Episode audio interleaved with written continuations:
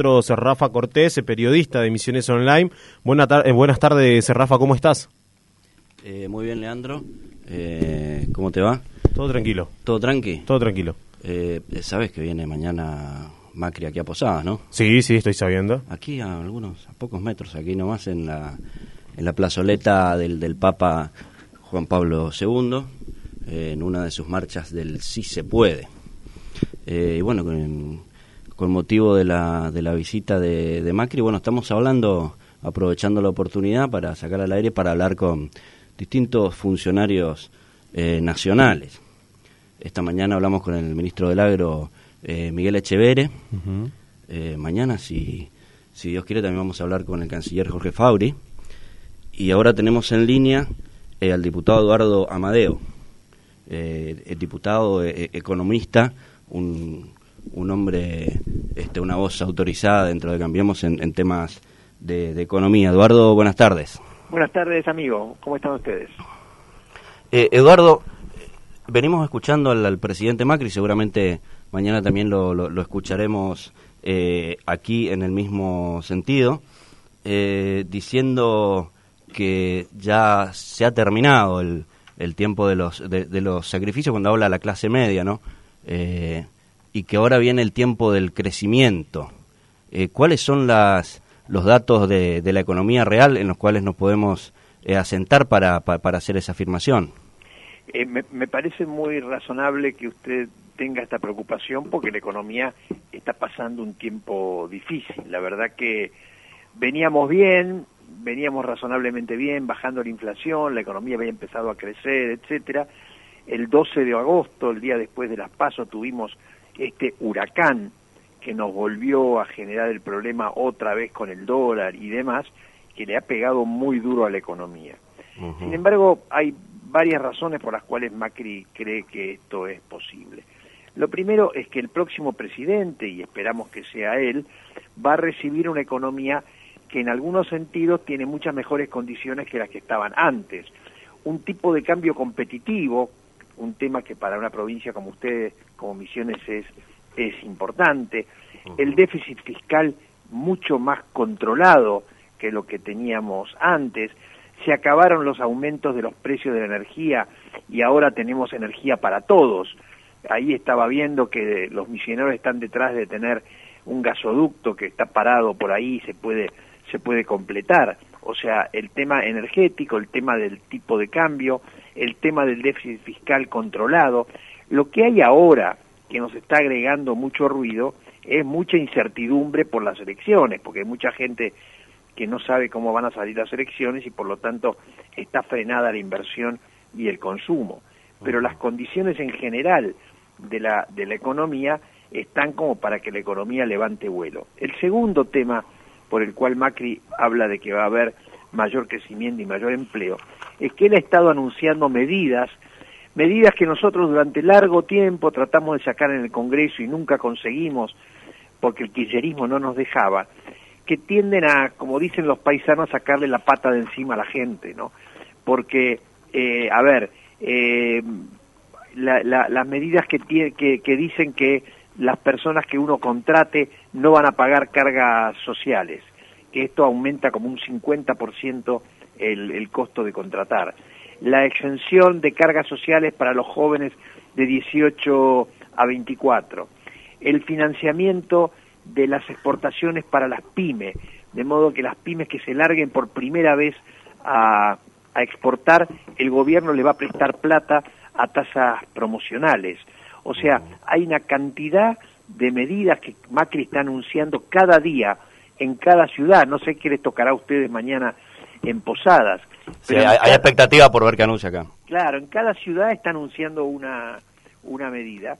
Entonces, esto lo que está haciendo, él está diciendo él a la, a la sociedad, ya eh, este tiempo difícil que pasamos en este año se va a acabar y vamos a y, además no es que lo esté declarando, está diciendo concretamente cuál es la medida que va a tomar para que eh, el crecimiento se recupere rápido en la Argentina, ¿no? Pero a ver, este hay eh, vencimientos de, la deuda el año próximo que son bastante eh, exigentes. ¿Eso cómo podría incidir en el contexto económico? Sí, señor, buena pregunta. Acá la cuestión es, mire, esto es un poco como le pasa a uno en la vida, ¿no? Si usted, si usted tiene un vencimiento con el banco, este, y va al, al, al banco y habla con el gerente y le muestra, se le muestra serio, le dice, le muestra los números, le muestra cómo va a crecer, el gerente lo conoce y sabe que usted es un tipo de palabra, etcétera, y usted tiene un vencimiento, seguramente el gerente del banco le va a dar bicicleta, pedal, como decimos, no sé cómo dicen ustedes allá en Misiones, pero le va a dar tiempo para que usted lo pueda pagar. Y en ese sentido, eh, Macri tiene, tiene la confianza en general del mundo, este, ha sido una persona seria, a pesar de los problemas que hemos tenido. Entonces nosotros estamos convencidos que nosotros vamos a poder reordenar la economía este, y, renegociar estas deudas que tenemos para poder tener el aire necesario para poder crecer. Usted habló del déficit fiscal, uno de los puntos eh, que, se suele escuchar este, a, las, a las voces de, del oficialismo eh, anotarse como un mérito ¿no? de, esta, de esta gestión, eh, pero hay analistas eh, que apuntan a que ese, este, esa baja del déficit a, casi cero, cerca de uno, es, solamente del déficit primario, pero si le agregamos eh, el déficit por el pago de deuda, estamos en una situación parecida a la de 2015. ¿Esto es así? No es así. Eh, primera, de vuelta, buena pregunta la suya. Este, todo depende de cómo lo tenga usted, eh, cómo tenga los vencimientos. Si usted cuenta todos los vencimientos que tenemos el año que viene, eh, la carga es importante. Pero lo que ya hemos hablado y que vamos a hacer sin ninguna duda, y lo vamos a lograr, es poder este, escalonar el pago de los intereses en el tiempo para que la presión vaya bajando y tengamos más espacio. Lo que no vamos a hacer, y esto definitivamente no lo vamos a hacer, es volver a gastar como locos, como hizo en su momento el kirchnerismo, además que no sirvió para absolutamente nada, porque no sirvió para generar empleo ni para crecer.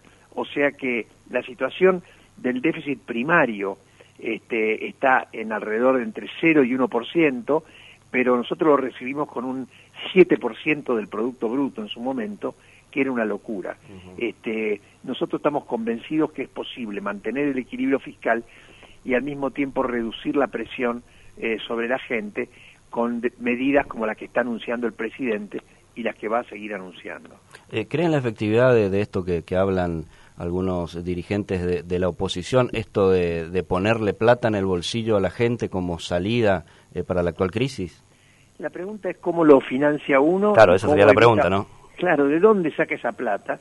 Uno puede decir, como dijo alguna economista ahí cercana a Fernández, que lo que tenemos que hacer es darle a la manija, total, la emisión de dinero no genera inflación. Yo creo que esto no es así. Mire, parte del drama de tantos años, tantos años de inflación y de crisis viene de este tema de emitir sin control y, este, y, luego tener que aguantarse las consecuencias.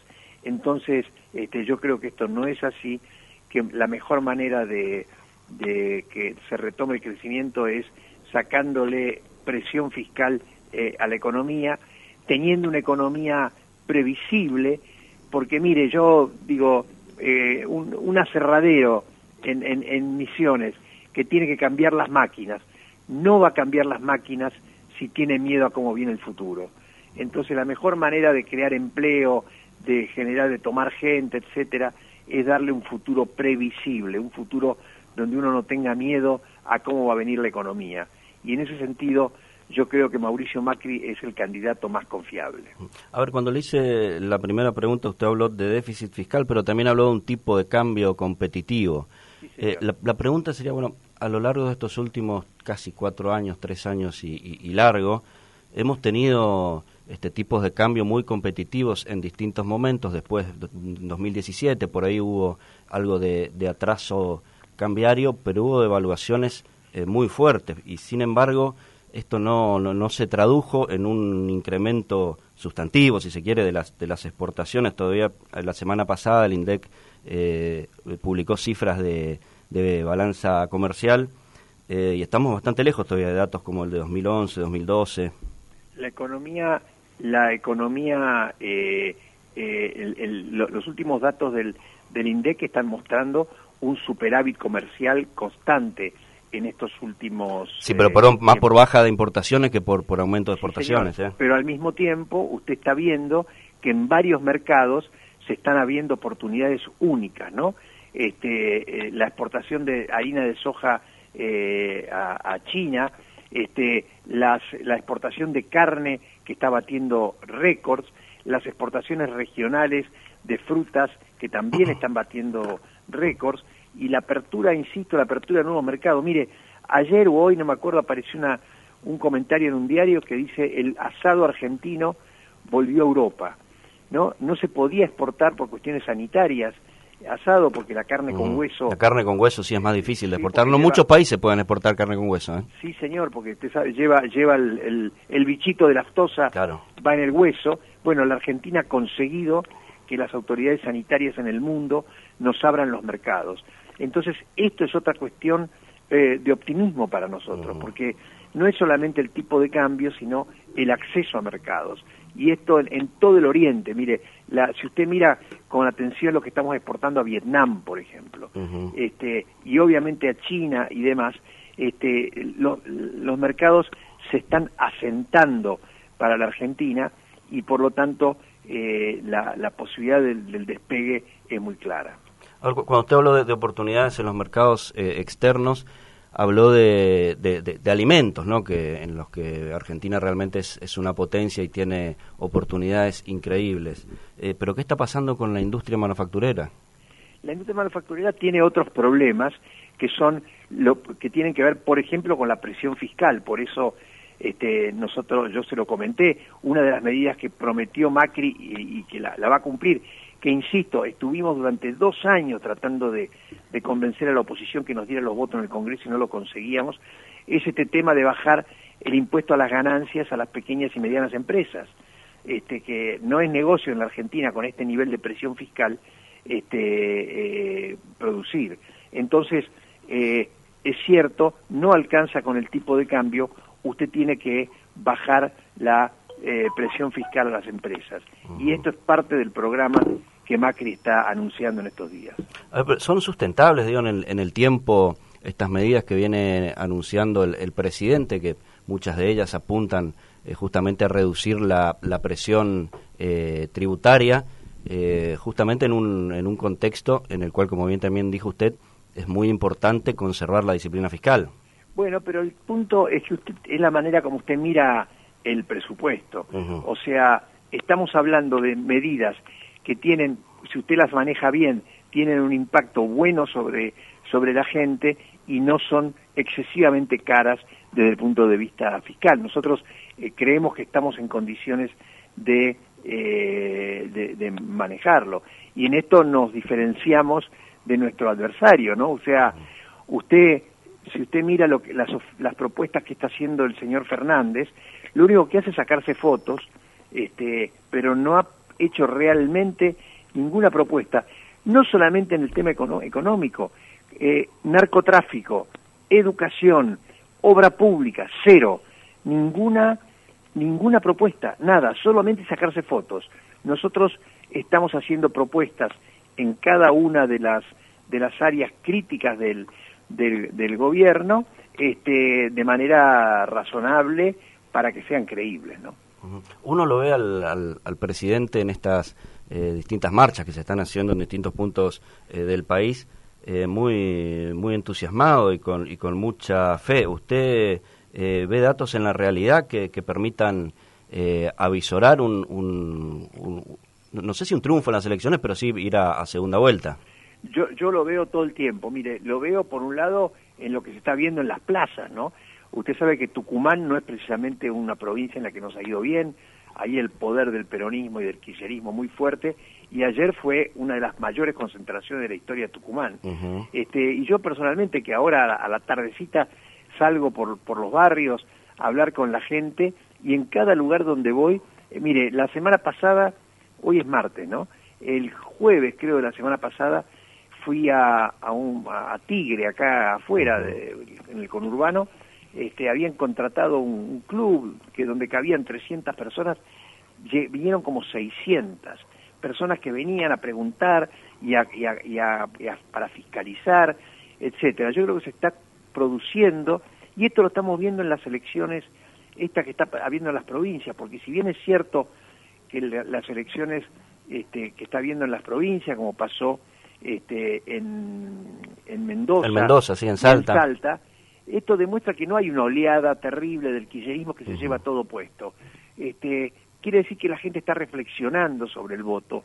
Hay mucha gente que está enojada este, y que nos votó en contra porque estaba enojada, pero que cuando mira qué es lo que viene, qué es lo que viene enfrente, dice, no, yo estos tipos no los voto. Hay mucha gente que no fue a votar y que ahora, frente al miedo de que gane el kirchnerismo, también dicen, voy a ir a votar. Hay gente que votó a, este señor experto, al Gómez Centurión, que dice, ni loco, lo voy a votar a estos otra vez. O sea, hay mucha gente que está pensando su voto y que nos hace ser muy optimista respecto de cómo va a salir esta vuelta. ¿no? Bueno, eh, en, el número de participación también puede haber un cambio allí porque es poca, la, no poca, pero digamos, hay, hay, gente que habitualmente va a votar que no fue a votar en las, en las PASO. Totalmente, totalmente. Nosotros, mire, yo en estas giras por los barrios y demás, este, eh, oigo todo el tiempo, le pregunto a la gente, ¿no? Yo me junto con 20, 30, 40, 50 personas y le digo, bueno, de aquí, ¿quién no fue a votar? Siempre hay 5, 6, 7 que levantan la mano y que, que ahí tenemos eh, esos votos. Este, hay gente que lo votó al experto, al otro, que también dicen vamos a cambiar el voto. Hay algunos que vienen, que reconoce que estaban muy enojados y con razón estaban enojados, pero dicen no, yo no quiero volver atrás, no quiero que vuelva esta gente. Bueno, todo eso puede dar la sorpresa. Le, paso una, una, pregunta que me escribe aquí un, un oyente. Eh, Alberto Fernández eh, vio que está proponiendo esto de este, incrementar bienes personales como, como un mecanismo para este, aumentar la, recaudación. Ahora dijo que no lo debe pagar el, ciudadano de clase media. ¿Usted cómo, cómo ve esa propuesta? Lo primero que veo es que Alberto Fernández dice cosas y después da marcha para atrás. ¿no? Eh, la, primera cosa que dijo es que no iba a pagar las LELIX. Es un tema muy técnico lo de las LENIX, pero hubiera sido un desastre este, y hubiera producido una corrida al dólar y después dio marcha atrás. A ver, usted dice que el hable después se va acomodando de acuerdo a cómo repercuta eso. Exactamente, él dice cosas que cree que, que van a tener impacto y después cuando viene uno dice, pero dejate de decir pavadas, da marcha atrás. este, y lo mismo le pasó con este tema de, los de los bienes personales, porque él es muy fácil decir que va, va a darle con los bienes personales, pero ¿sabe qué pasa? Los bienes personales tienen un mínimo no imponible de 30 mil dólares más o menos. Sí cuánta persona que tiene una casita o, una chacra no vale 30 mil dólares. Entonces le va a encajar eh, más impuestos a esa gente. Entonces se ha dado cuenta y ahora dice lo voy a estudiar mejor. O sea, eh, este es el problema que está teniendo don Fernández, ¿no? Que no, no se le ve un programa serio y ordenado. Por eso es tan importante lo que está haciendo Macri, que está firmando de su mano lo que va a proponer como su programa de gobierno para el 10 de diciembre. Bueno, eso del, pasa con eh, casi todos los, impuestos a la riqueza que tenemos, que por cuestión de la inflación los mínimos no imponibles no van quedando en eh, medio desfasados.